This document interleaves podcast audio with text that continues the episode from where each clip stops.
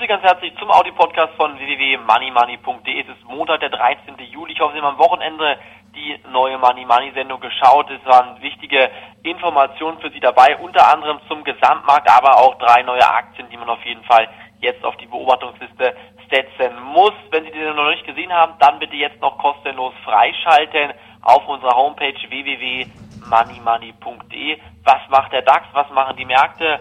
Der DAX, der nicht so wirklich hoch. Also wir sind gerade 0,4 Prozent, 0,5 Prozent hier gerade Plus gegen 13 Uhr, also knapp über der Marke von 4.600 Punkten, 4.610 Punkte jetzt.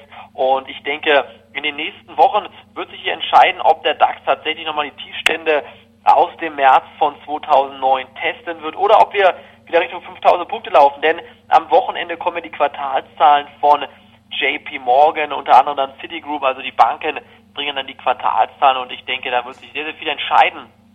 Vor allen Dingen auch äh, mit Hinblick auf die bevorstehende weitere Quartalsberichtssaison. Alcoa, der Aluminiumkonzern, der hat ja bereits Zahlen gebracht und diese Zahlen, die haben eigentlich mal wieder verdeutlicht, dass die Krise nicht vorbei ist. Und wenn ich mir heute die Aktien von K plus S zum Beispiel anschaue oder auch ThyssenKrupp, dann sieht man auch, die Krise ist nicht vorbei. Bei ThyssenKrupp zum Beispiel, da werden hier jetzt doch tatsächlich massive Verluste erwartet im Geschäftsjahr 2008, 2009 soll der Verlust sogar bei 1,5 Milliarden Euro liegen. Die Aktie natürlich etwas tiefer, heute fast 2% gehandelt und auch bei K plus S sieht es nicht gut aus. Die Dürreperiode, die hält hier nämlich an beim Düngemittelproduzenten.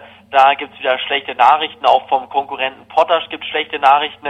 Die Kali- und Salzpreise, die kommen einfach nicht mehr hoch und das ist der Grund, warum auch hier die Anleger momentan Aktien wie K plus S eher verkaufen. Die Aktie ist kräftig im Minus. Wir schauen ganz kurz mal gemeinsam hier auf den Chart von K plus S. Momentan schon 5% im Minus unter 36 Euro. Und liebe Zuhörer hier vom Audio-Podcast, genau das ist der Grund, warum wir bei Money Money im Moment noch etwas abwarten, weil die Situation einfach zu unübersichtlich ist und wenn hier weiterhin schlechte Nachrichten kommen, dann wird es auch im Gesamtmarkt weiter abwärts gehen. Auch solche Aktien wie feste Aktien wie zum Beispiel wie Daimler oder BMW, die werden dann eigentlich nochmal kräftiger abgestraft werden, weil die Autoabwrackprämie ja auch demnächst ausläuft und ab 2010 gehen dann die Experten davon aus, dass eine ganz, ganz starke Pleitewelle auf die Automobilhersteller und auf die Autohäuser zulaufen wird.